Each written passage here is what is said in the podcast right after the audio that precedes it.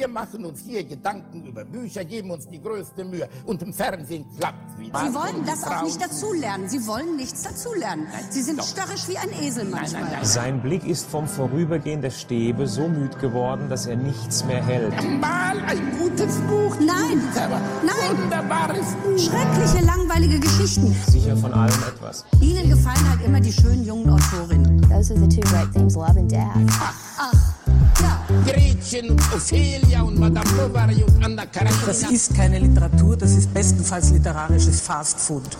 Hallo und herzlich willkommen zum Buchclub Folge 11. Wir sind Josie und und Igor. Ja, und heute geht's bei uns um den Tod in Venedig von Thomas Mann. Igor.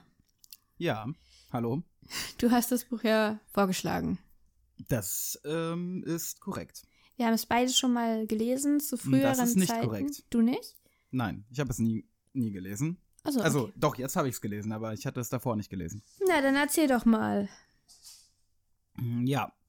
Ähm, ich habe das Buch ähm, lange auf meiner, auf meiner Liste der äh, äh, vor meinem äh, Lebensabend äh, zu lesenden Bücher gehabt. Mhm. Und jetzt haben wir es endlich geschafft und ich habe es gelesen, ja. Also eine Novelle von Thomas Mann. Recht kurz. Ähm, an die 100 Seiten nur. Und ähm, es war, es war mir, es war mir eine sehr angenehme Lektüre. Mm. Ich muss sagen, dass sich das, äh, also die Art und Weise, es ist ja eine sehr autobiografische Geschichte.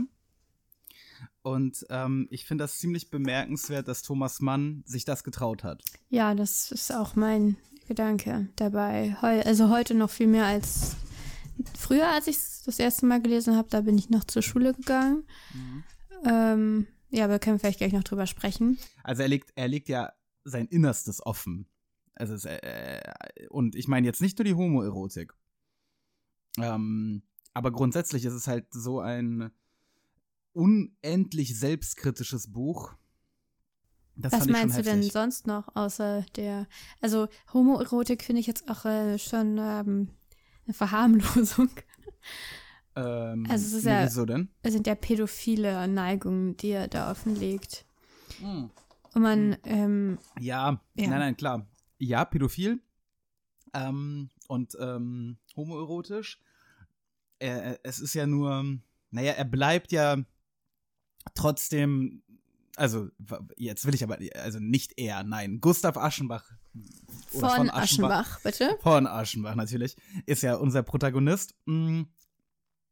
Und der, der bleibt ja begehrender, ne? Also da tut sich ja nichts. Nee, Trotzdem, natürlich sind das pädophile Gedanken, die er gegenüber dem Jungen, Gedanken Ja. und Gefühle, äh, äh, die er gegenüber dem Jungen hat.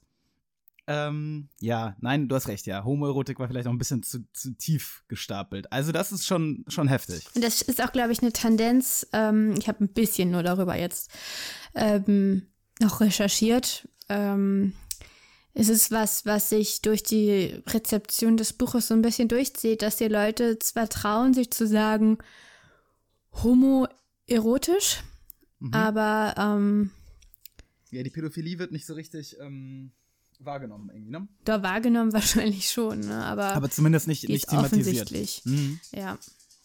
Ja, ähm, ja.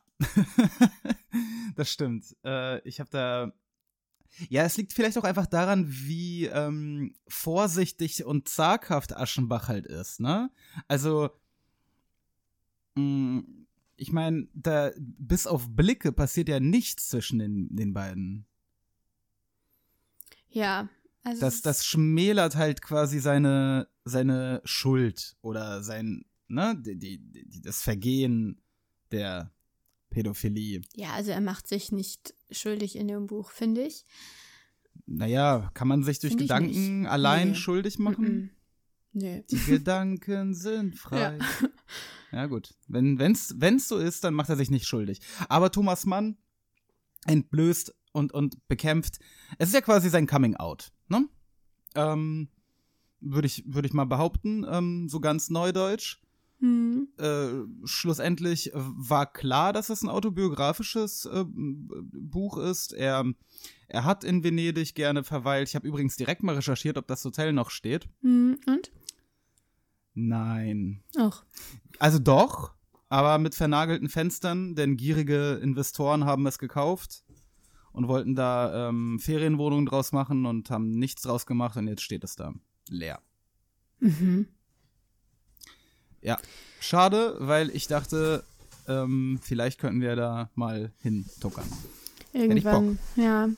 Ja, Ja, wir können da immer noch hintuckern, aber wir können da nicht mehr residieren und nicht mehr irgendwelchen komischen, äh, creepy Gitarristen zugucken. ja. Ja. Es war auch interessant. Soll bestimmt auch irgendwas bedeuten, ne? Äh, na, da- das werde ich dir gleich alles erklären. Ah, Ich habe okay. alles verstanden. Ja, Igor hat sehr viel Sekundärliteratur Moment, ich habe alles Buch. verstanden.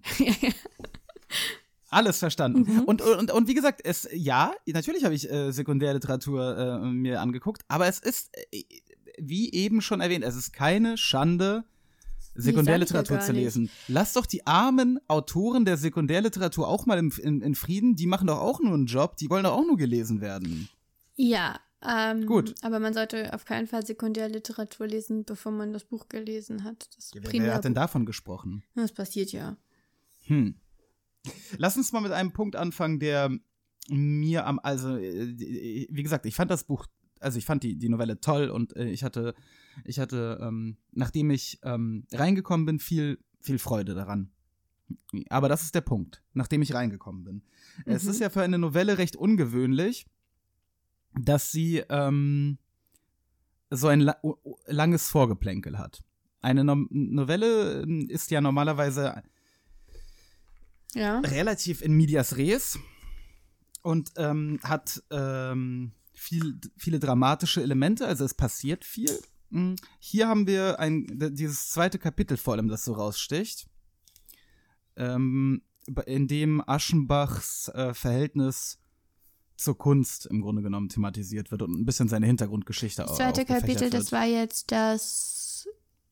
Ähm, also, er hat, macht ja diesen Spaziergang. Ja. Damit fängt es ja an. Ja, genau, er spaziert in München zum Friedhof. Nee, eigentlich Oder- spaziert er durch die Gegend und kommt zufällig. Ja, naja, An so also jedenfalls ist er beim Friedhof da, da ähm, sieht er auch die, diesen äh, gruseligen Typen, diesen fremdartig aussehenden Typen, der in ihm das des Fernweh- Todes. Ach so, ja, ich dachte jetzt erstmal einfach nur, ähm, also Fernweh in Verknüpfung mit diesem Friedhofsmotiv, das ist, also der Tod ist ja von Anfang an irgendwie präsent. Wenn man nicht, wenn das Buch nicht Tod in Venedig hieße, könnte man äh, auch trotzdem schon relativ früh ahnen, wie es enden wird. Ja, der Titel nimmt natürlich ein bisschen den Ja. Ausgang vorweg. ähm, ja, gut, aber der Typ ist ja trotzdem. Rote Haare sind auch immer eine recht teuflische Angelegenheit, habe ich mir sagen lassen. ich fand, dass dieser Musiker später, dass der was Teuflisches hatte. Ja, der hatte Aber- auch was Teuflisches. so, Und die okay. Gondolieri, die haben ja, Ja, per das- se was Teuflisches. Der war, ne, der war doch, ähm, wer ist das? Sharon? Der, ähm, nee, Hermes macht das, glaube ich. Nee, Charon, äh, nee, warte mal, also Herm, es gibt ja verschiedene da so Varianten. Du meinst jetzt die griechische Mythologie, ne? Ja, ich meine den, ja, den Typen, der. Also Hermes geleitet die, Leu die, die Leute eigentlich über ähm, den Fluss in, in, in die. Hermes? Okay, ja, aber Hermes, gibt es nicht einen Hermes eigenen. ist ein busy Dude. Ich Josie. weiß, Er hat ich unendlich weiß. viel zu tun. Aber, ähm. Ja, aber okay. Charon, ähm, ja, also Wer ist Ja. Sharon? Na, ist auch egal. Charon ist, glaube ich, der Typ, der paddelt. Aber ich glaube, also der, ja, der das meine ich ja Schiffchen. dann. Aber ich glaube, Hermes ist da irgendwie auch mit Ja, involviert. ja, der bringt die Leute rüber, das ist klar. Der Genau. hat, der ist aber quasi auch ein höherer, ne? Der hat ja, der ist quasi dafür verantwortlich, dass die da heil ankommen dass es halt und so klappt weiter. alles, ne? Genau. Er ist, er ist quasi der, ja, der er ist ein Vorarbeiter. Reisebegleiter, ne? Hm. Warte mal, aber jetzt Und mal zurück Manager. von der Todesthematik. Ähm, ich, da war ich, also ich, ich wollte dich mal zur Sprache. Ich meine, Mhm. ich weiß, es ist Thomas Mann. Mhm. Ähm, das heißt, man muss darauf gefasst Das sein. heißt, es ist großartig. Wie bitte? Das heißt, es ist großartig. Mm, dazu möchte ich mal. Okay, gut. Du magst es nicht? Mm, ich will dich einfach mal ganz kurz mit einem Zitat konfrontieren. Okay. Ähm, Im Falle des Tod in Venedig führte das zu dem erstaunlichen öffentlichen Missverständnis, als sei die hieratische Atmosphäre der Meisterstil dieser Erzählung ein persönlicher Anspruch.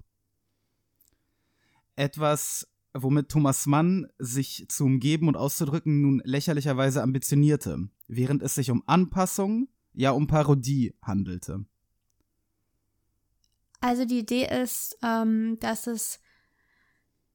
Äh, wer hat das geschrieben? Ja, das wollte ich dich fragen.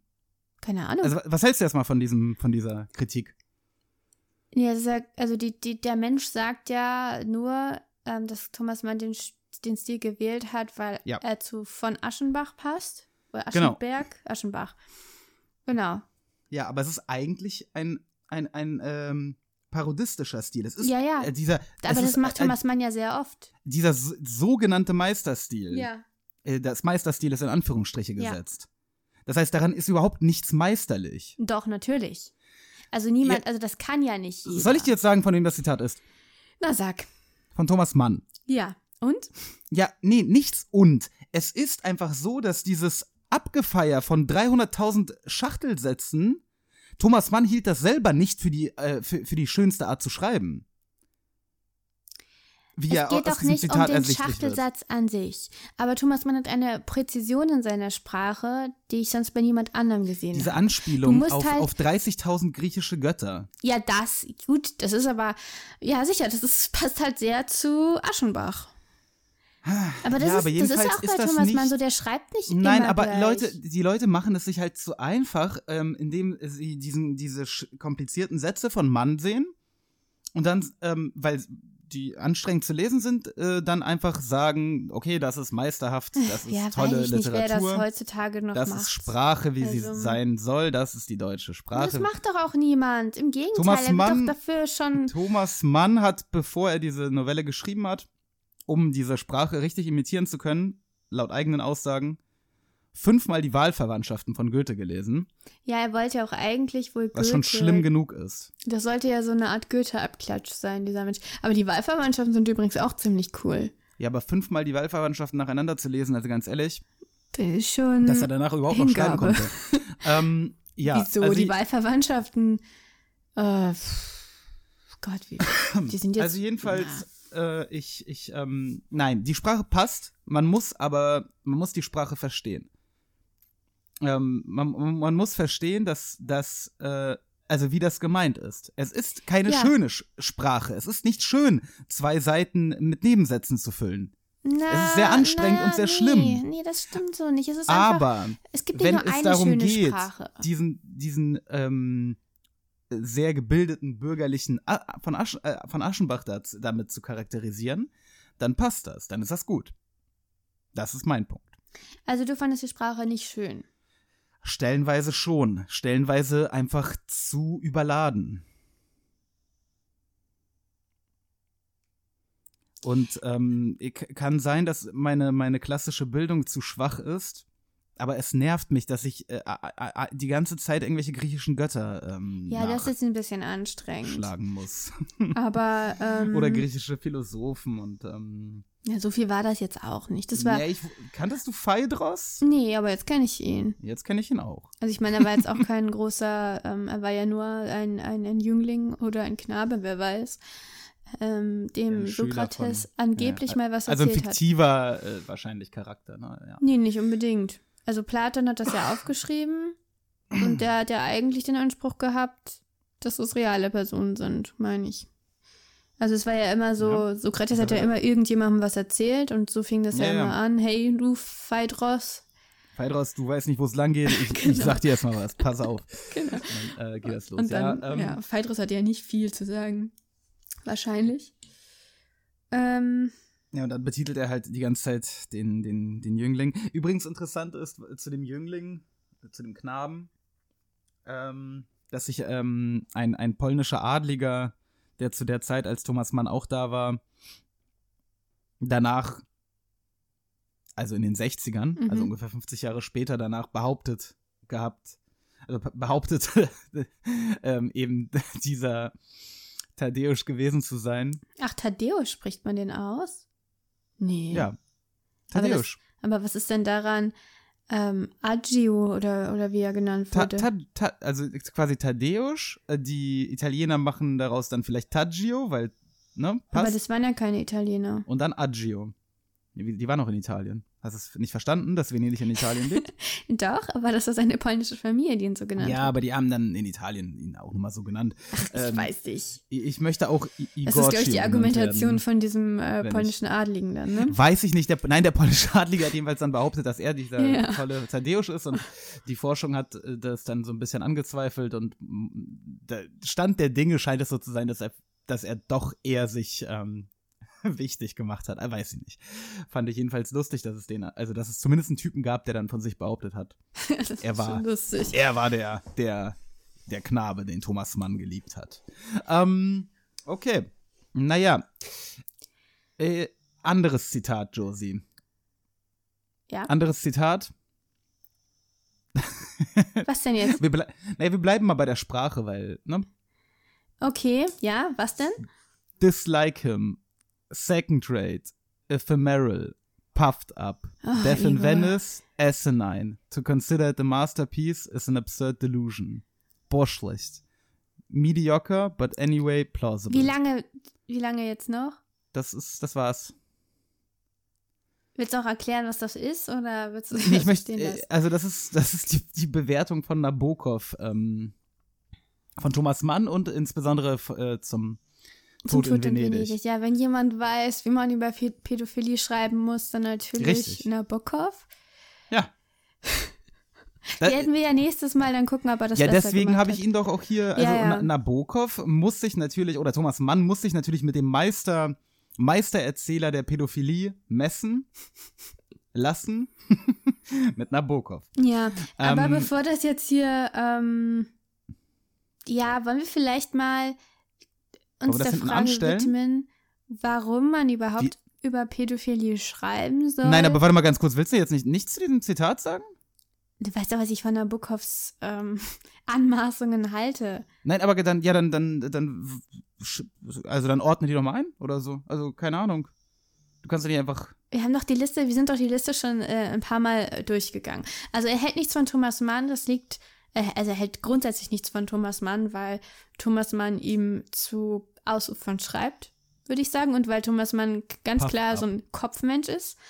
Und Nabokov ist ein sehr sinnlicher Mensch, würde ich sagen. So wie ich ihn einschätze, nachdem ich Lolita gelesen habe. Mhm. Passt einfach nicht. Und Das ist das Problem, dass Nabokov ein sinnlicher Mensch ist und deswegen Thomas Mann nicht versteht. Und auch ein, ähm, einer, der wenig ähm, Moral mit in sein, äh, in sein Schaffen bringt, glaube ich, der wenig Ansprüche hat. Ähm, ich ich kann es schwer beschreiben, aber Thomas Mann, diese Idee vom Schönen und Großen und Guten und von Selbstdisziplin, ähm, also er ist ja Selbstdisziplin in Person. Das ist ja nicht nur Aschenbach, das ist ja auch er selbst. Nein, nein, das ist also diese, auch dieser ganze Workflow, den er beschreibt. Genau. Ähm, so kann ich mir ist ja- Nabokov nicht vorstellen. also, also stellst du weiß ich nicht. Also ich würde sagen, Nabokov ist Aber auch ein Trinker. Warum ist denn Nabokov jetzt ein Trinker, nur weil er Russe ist? Das, das, das ist jetzt russophob und. Nein, das wäre einfach so meine Idee von seinem Charakter. Also nicht unbedingt Wodka, sondern eher so. Was erzählst du denn für, ein- für, ein- für einen Scheiß? Äh, äh, Nabokov ist ein hochgebildeter Mann. Ja, der und? Das ist doch gar kein Widerspruch. Erziehung genossen hat und äh, Ja, aber nein, er ist nein, eher ein nein, nein. Lebemann, Nabokov ist ich kein sagen. Säufer. Wie bitte? Er ist eher ein Lebemann, würde ich sagen. Aber irgendwie habe ich das Gefühl, wir reden jetzt viel zu viel über Personen und äh, nicht mehr über das Buch. Wir können doch auch Na nächste gut, ich Woche wollte dich nur mit diesem Zitat mal so ein bisschen aus der, aus der Deckung rausholen, damit du vielleicht mal anfängst, Thomas Mann zu verteidigen, aber. Aber okay. Also Thomas Gut. Mann ist ein großartiger Schriftsteller. Ich kenne niemand anderen, der, also keinen anderen deutschsprachigen Schriftsteller, der so ein Gefühl für Sprache hat. Nietzsche. Nee, Nietzsche war verrückt einfach nur. Also vor allem gegen Ende. Und Nietzsche, Man meinte, nein, dass Nietzsche Nietzsche wird der beste deutschsprachige Autor von ist. überschätzt. Ich, ich verstehe überhaupt nicht, was Von die Leute Thomas an Mann. Nietzsche finden. Was? Thomas Mann hat gesagt, dass Nietzsche der ähm, Autor ist, der die, best, der die deutsche Sprache am, am besten. Ja, er konnte auch schlecht sagen, hat. dass er selber der Autor ist, der die deutsche Sprache perfektioniert hat.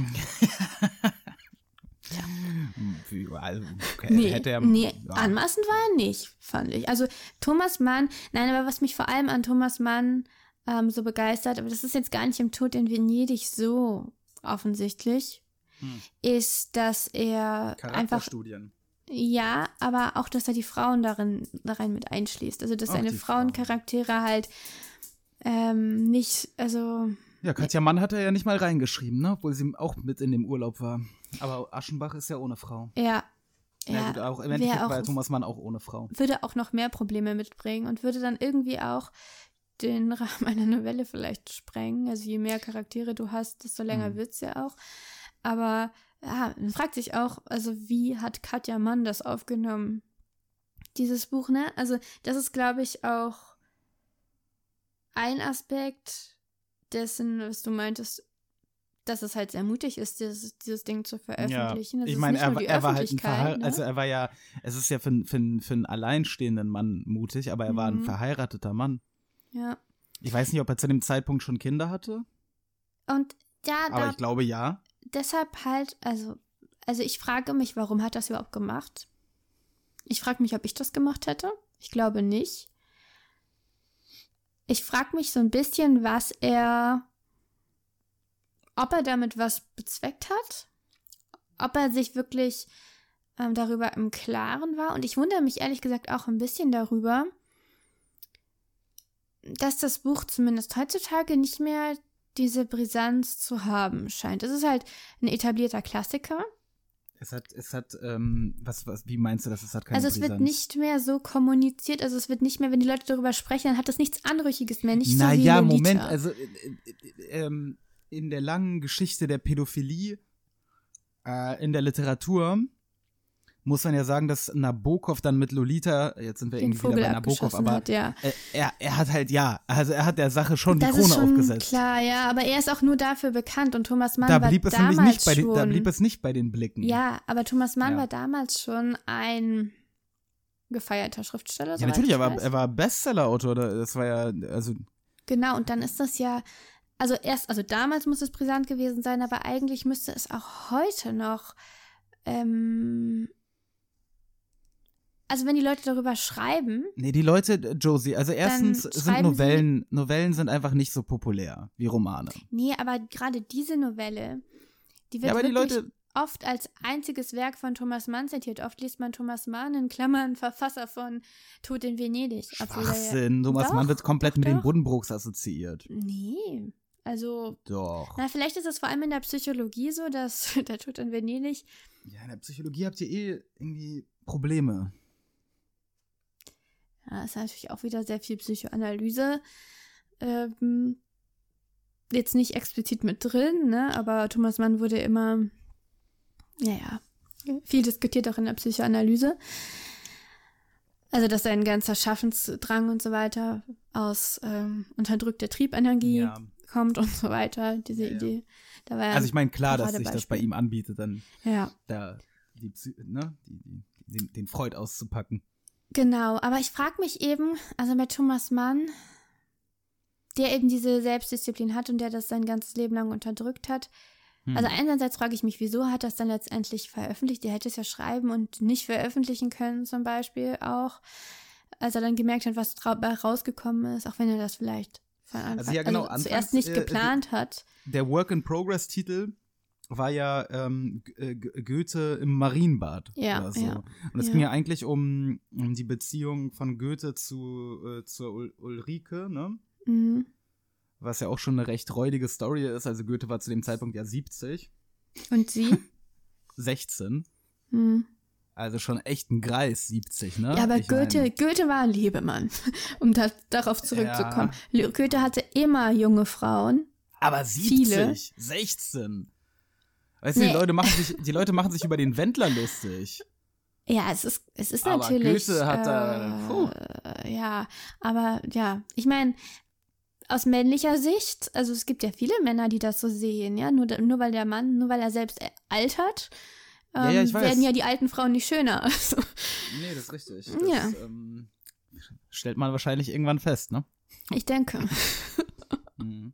Ähm, ja gut, aber, aber Goethe wurde ja nun auch nicht schöner, ne? Also davon abgesehen, dass er nie so richtig Ja, aber schön das, war. Goethe war schon ein gut aussehender Mann, glaube ich. Na, nicht so wie Schiller. Nee, Schiller war ein gut aussehender Ja. Mann, wenn man sich die Büsten anguckt. Also wenn ich mir meine Salzstreuer, wenn ich meinen Salz und meinen Pfefferstreuer miteinander vergleiche, Ja. sehe ich ganz klar, dass der Pfeffer vorne liegt.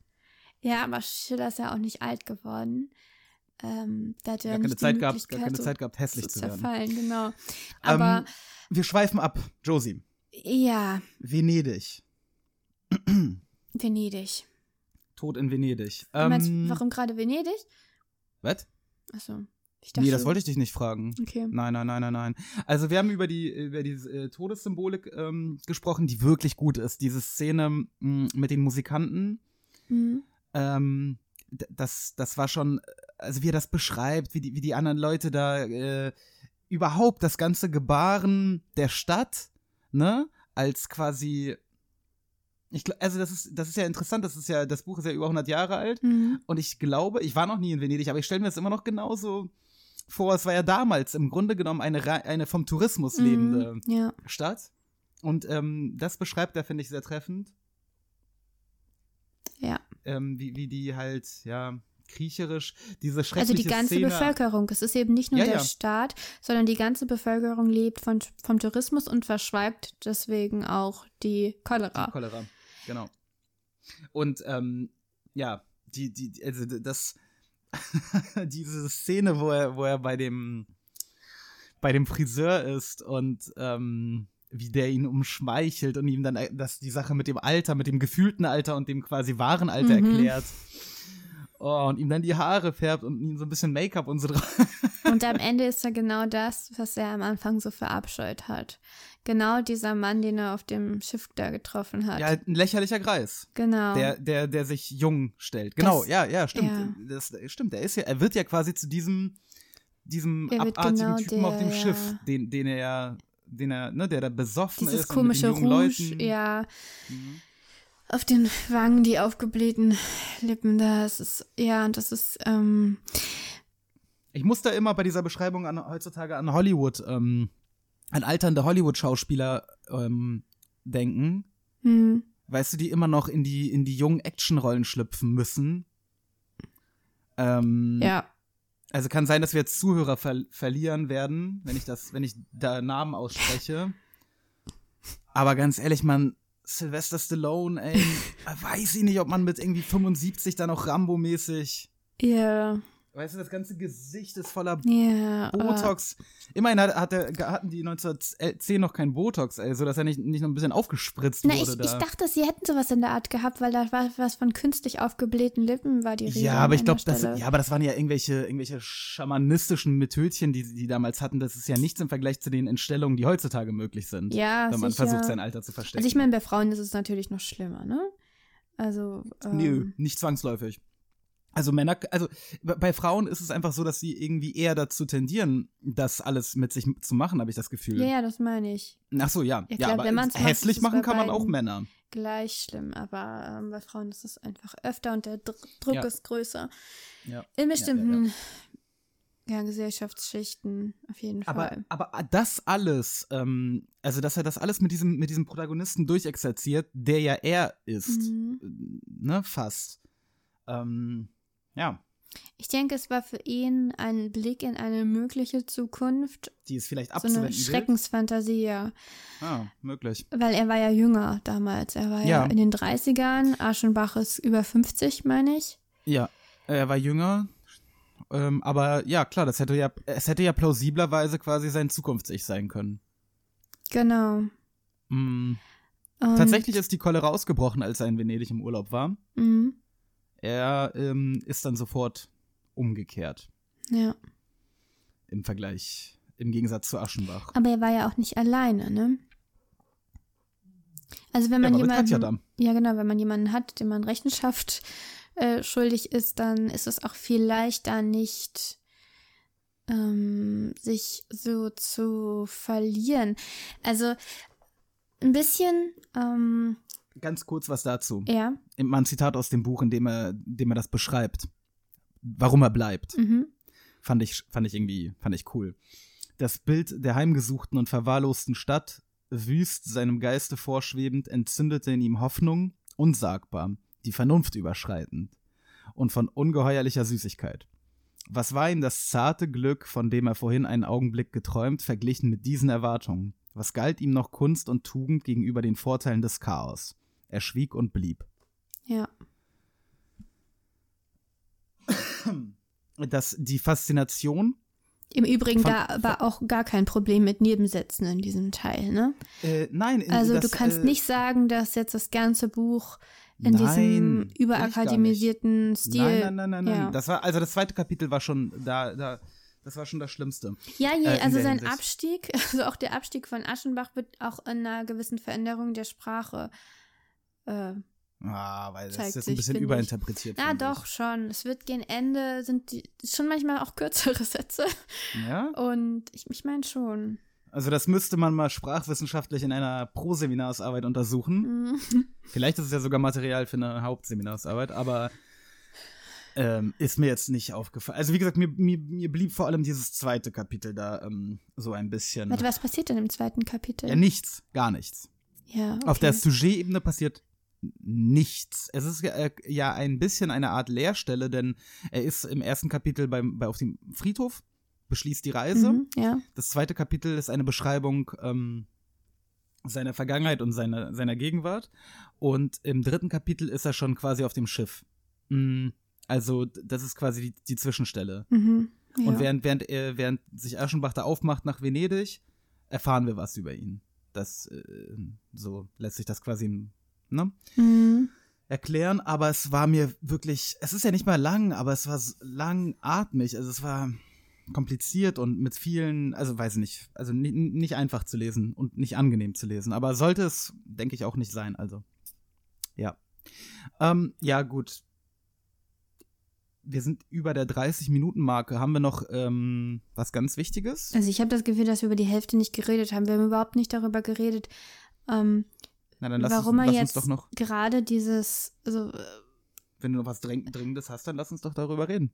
also meinst du, das ist jetzt einfach ähm, Zufall, dass er eben in Venedig war, da dieses Erlebnis hatte und dann noch mit der Cholera, dass er das alles in ein Buch geschnürt hat, mit der Pädophilie zusammen? Oder, Nein, ich denke, nein, nein, also ähm, er, er war ja äh, tatsächlich, äh, gab es einen, irgendeinen Jungen, den er da sehr, ja, ja, schon klar. Aber Ja.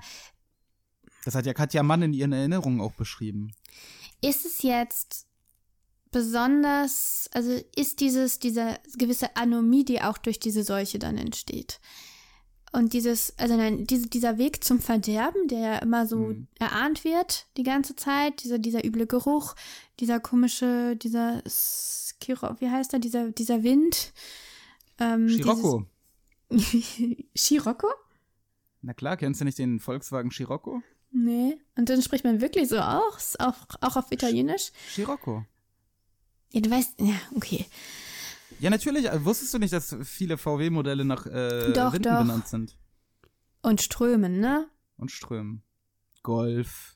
Ja, Scirocco, zuerst dachte ich, es wären Sportarten. Charan. Golf, Polo, Ja. aber also, Naja. erzähl jetzt weiter. Was wolltest du sagen? ähm, also für mich ist dieses Buch schon auch die Botschaft, also so eine Warnung vor dem sich verlieren, das passieren kann, wenn man sich in abgründige Gebiete und Gegenden auch begibt. Du meinst es ist ein leicht fremdenfeindliches Nein, nein. Buch. Aber das Reisen, nein, es geht einfach um die Entfernung von der eigenen Heimat und Hm. Sittlichkeit damit auch, von Mhm. den ähm, sozialen Bezügen, in denen man sich normalerweise bewegt. Und Hm.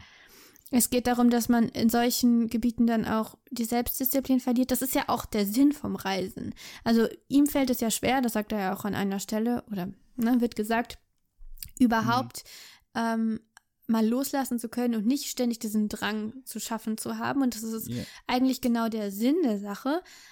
Ähm, äh, deshalb fährt er eben nach Venedig und vorher ja noch woanders hin, um diesen inneren Drang ein bisschen zu besänftigen, aber andererseits ist es eben gefährlich. Also grundsätzlich glaube ich, ist die Idee zumindest, also ich hatte das Gefühl, dass Thomas Mann wirklich der Ansicht ist, dieses sich vergessen, sich treiben lassen, ist gefährlich. Ja, also es ist kein Buch, das, äh, äh, also es ist wahrscheinlich kein Buch, das eigentlich Reiselust schüren sollte. Nee, Es macht ja einem Venedig auch überhaupt nicht schmackhaft. na Also, schon, auf irgendeine Art Ja, äh, schon, finde ich. aber nicht, also guck mal, äh, ich glaube, es ist, also Venedig ist ja an sich eine märchenhafte Stadt. Und ich glaube, es ist Ja. sehr schwer, einen Roman zu schreiben, in dem Venedig so unmärchenhaft rüberkommt, wie im, im, im Tod von Venedig. ja, aber ein Märchenroman über Venedig wäre auch ziemlich langweilig. Oder auch eine Novelle. Also, Ja. Naja, gut, also wie gesagt, ich habe ja trotzdem, äh, na gut, ich hatte, ich wollte schon immer mal nach Venedig. Jetzt, ich will immer noch Ja. mal nach Venedig. also ich möchte Äh, jetzt mehr nach Venedig als vorher, muss ich Ja, aber das ist ja sagen. bei dir immer so, Josie. Ist Egal, was du liest, wenn du irgendwas über die Hölle lesen würdest, würdest du in die Hölle wollen. Nachdem wir Dantes Inferno Ja. gelesen haben, wirst du in den siebten Kreis der Hölle hinabsteigen wollen. Und wirst bei Booking.com gucken, ähm, ob es da was gibt im Angebot. Äh. Venedig eignet sich aber einfach sehr ähm, für, für das, was passiert. Ne? Ich meine, diese, diese Gondeln, ja? ja. Ich meine, wenn wir schon bei Also der die Reise zur Unterwelt, sind. ne? Ja. Ja, genau. Genau. Ja, und äh, das, das passt schon. Und, und da- dazu ist es natürlich gut, so eine, äh, so eine südliche Küstenstadt. Die, Also ähm, Vergnügungssucht, Genau, so ein bisschen, genau. ne? So die Laster ein bisschen aufzeigen. Äh, nein, das ist schon herrlich. Also, ey. Und natürlich Stell leichte dir vor, das, Bekleidung das Buch hätte geheißen Süden. Der Tod in Oslo und dann hätte er da irgendwie, weiß ich nicht, was man in Oslo macht. Freeletics. Oder so. Keine Ahnung. Also jedenfalls, es ist perfekt in Venedig angesiedelt. Ja, aber dann halt auch noch diese, diese fauligen Geruch, Gerüche von der Lagune. Lagune ist ja eigentlich so ein äh, Urlaubswort. Ich wusste Ja. gar nicht genau, was das ist. Hab's mal recherchiert, was eigentlich eine Lagune ist. ja. Bei Lagune denkt man halt an Paradies. Ja, ja, bei Lagune denkt man ja immer so an, an thailändische ähm, weiße Strände, blauer Genau. Ozean und. Und dann ist die Lagune da aber faulig, einfach weil Ja. das Wasser ja nicht raus kann. Ja, ja weil es halt so, ein- so ein Brackwasser ist, genau. ne? Und äh, vermischt sich dann mit diesem, mit diesem äh, Geruch vom Desinfektionsmittel, was in der ja, ganzen Stadt da unterwegs 1911 ist. kippen bestimmt auch noch alle ihre Scheiße da rein und so. Also es Ja. war, bestimmt, war bestimmt nicht so super. Und, und das eben alles als ja, Vorboten von ja, Und, und ähm, dann am Ende ist es die, die Frucht der Sünde, die ihn in den Tod treibt. Ne? Also er, er, die Cholera kriegt er ja von den Erdbeeren, die er isst. Und Erdbeere, ne, Erdbeeren sind weiß ja, man das? Kann er Ja, den nicht auch zum Beispiel von den Musikanten da bekommen haben? Josie, also komm, du musst, du musst immer, Weil die so weich und überreif waren, die Erdbeeren. weil, weil es das ist, weil es beschrieben wird, wie er weiche, überreife Aber er hat da, an zwei Stellen hat er Erdbeeren gegessen. Ach so, echt? Ja. Oh. Ja? Ja. Einmal Ja, aber, die, früher. aber, aber normale Erdbeeren, fallen einem nicht aufgeguckt, die sind mir nicht aufgefallen. Aber überreife Erdbeeren, das ist doch aber klar. da hat, die hat er doch Sünde. gegessen, weil er solchen Durst hatte. Ich dachte, da hätte er schon Fieber. Hm, ich dachte, also ich habe das so verstanden, dass er von diesen Erdbeeren äh, quasi die Cholera bekommen hat und das würde ja auch symbolisch einfach Ich passen. weiß nicht, ich weiß auch nicht, was die, ähm, das sind doch Viren, ne? Ich weiß nicht, was die Inkubation Nee, das sind Bakterien. Ach so. Gut, also ich weiß nicht, wie schnell das ausbricht, aber ich hatte das Gefühl, dass er da schon krank ist, weil er ja Fieber hat unter seiner Schminke. Das kann natürlich auch sein, weil er den ganzen, den ganzen Tag der polnischen Familie hinterhergelaufen ist. Ist auch, ist auch anstrengend, die ganze Zeit Ja, voll geschminkt ähm, sicher. da durch Venedig zu tuckern aber und die Fieber, ganze Zeit den Jüngling anzugaffen. Was übrigens ähm, äh, eine, eine Sache, die ich mir, ähm, die ich mm, beim Lesen hatte, äh, aber die ich jetzt vergessen hatte zu erwähnen, ähm, ich glaube, wenn man das Buch liest als Elternteil, Mhm. ist das, äh, nimmt man das auch noch mal ein bisschen anders wahr. Ähm, dieses, äh, die, dieses Erlebnis Urlaub mit seinen Kindern spielen, Kinder eiern im Sand durch die Gegend und so. Mhm. Ich weiß nicht, ob man da die ganze Zeit dran denkt, aber ich zumindest nach dieser Lektüre würde irgendwie immer im Blick haben, äh, es könnte sein, dass dieser Typ mit der Zeitung da, der so ganz unscheinbar ist, Mhm. also gerade echt richtig eklige Gedanken hat. Ja, aber also, ist das schlimm? äh, ich weiß nicht. Äh, Ich, also, ja. Wieso ist das schlimm? Ja, was heißt schlimm, aber willst du, dass, dass äh, irgendwelche 60-jährigen. Nein, das willst du nicht, aber Ja. äh, Menschen haben ständig irgendwelche unflätigen Gedanken, die ja, die Person, die sie aber betreffen, gegenüber, auch gegenüber nicht so Kindern, angenehm das ist doch ein anderes, eine, eine andere Geschichte, wissen. Josie. Nein, es ist keine andere Jetzt hör mal auf Geschichte. hier mit deiner Kinderfeindlichkeit. Nur Gedanken. Was? Es sind nur Ja, Gedanken. es ist doch trotzdem eklig. Ja, aber viele sexuelle Gedanken sind für irgendjemanden eklig. Also Nein. niemand würde Das wollen. Ist, was? Das ist eine besondere Form. Das ist eine andere Geschichte. nee, also wenn es nur Gedanken Sexu sind, dann ist sexuelle Gedanken gegenüber eigentlich asexuellen Wesen. Nein, auch Kinder sind nicht asexuell. Ja, aber die sind so präsexuell. Also, Die sind natürlich kein potenzieller Sexualpartner, aber ja, ja, also für Erwachsene. Aber für, für Gustav von Aschenbach. Nein, kein möglicher Sexualpartner. Aber diese Gedanken, Naja, Moment, also diese ganzen Hoffnungen auf das Chaos. ja. Was erhofft er sich denn von Punkt. dem Chaos? Genau, das ist der Punkt. Was erhofft er sich? Ja. Also, ähm, er ist ja, er ist ja beleidigt oder gekränkt, als er feststellt, dass die Eltern offenbar diesen Verdacht haben und den Kind, den Jungen von ihm immer wegrufen. Und gleichzeitig steht dann ja an der Stelle, dass sein Gewissen diesen Verdacht, diese Verdächtigung nicht ohne weiteres von sich weisen konnte oder so. ja, ja, Ich ja. habe jetzt leider die Stelle nicht mehr, nicht direkt Nein, also parat. ich glaube, ich glaub, er weiß selber natürlich nicht, was er sich davon. Genau, also, er äh, gesteht sich das ja nicht so konkret wird es ein. natürlich nicht äh, mit dem, was da passieren könnte, wenn das Chaos ausbricht. Äh, Also ich denke, er hat Fantasien, aber ich würde nicht sagen, dass er einen Willen hat, diesen Nein. Jungen jetzt Nein, nein, nein, anzufassen. nein. Also, nein. Das ist gar kein Vergleich zu Humbert Humbert. In Lolita, ja. Ja, ja. Ähm.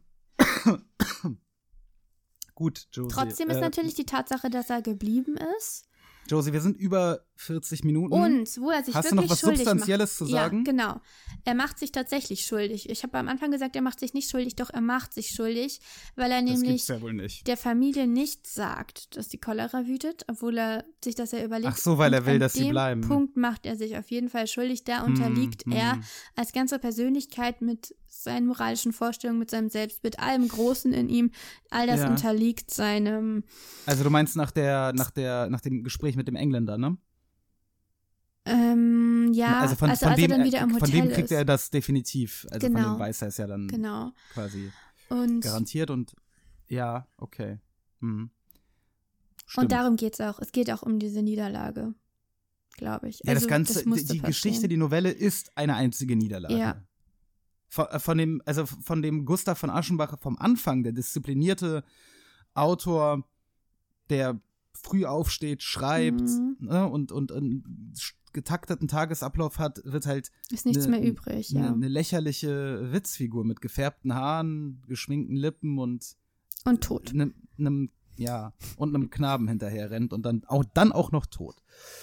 Na gut. Ja. Äh, nichtsdestotrotz Meisterleistung von Thomas Mann sollte man unbedingt lesen, wenn man sich aufs Fähnchen schreiben möchte. Ich habe Thomas Mann gelesen, kann man ja hier anfangen, 100 Seiten.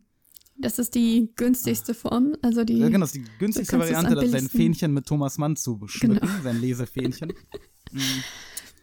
Mal gucken. Und Gut, wir sind vielleicht sprechen wir, sind- nächstes? Mal, Ja. wenn wir ähm, über Nabokovs Der Zauberer sprechen, ja nochmal darüber, ob und warum man überhaupt ähm, Literatur über Pädophilie braucht. Ist denn der Zauberer auch wieder über Pädophilie? Ich glaube schon. Kann denn Nabokov nur über Pädophilie und alte Männer schreiben? Nee, er war halt ein alter Mann und er war pädophil. Moment! Also, naja, das werden wir nächste Woche besprechen. Wir, wir lesen uns das alle mal durch, den Zauberer von Nabokov. Und dann, ähm, dann werden wir sehen, wer hier ephemeral und puffed up ist. Ja. Äh, schauen wir mal. Okay, dann äh, viel Spaß bei der Lektüre und ähm, bis nächste Woche. Tschüss.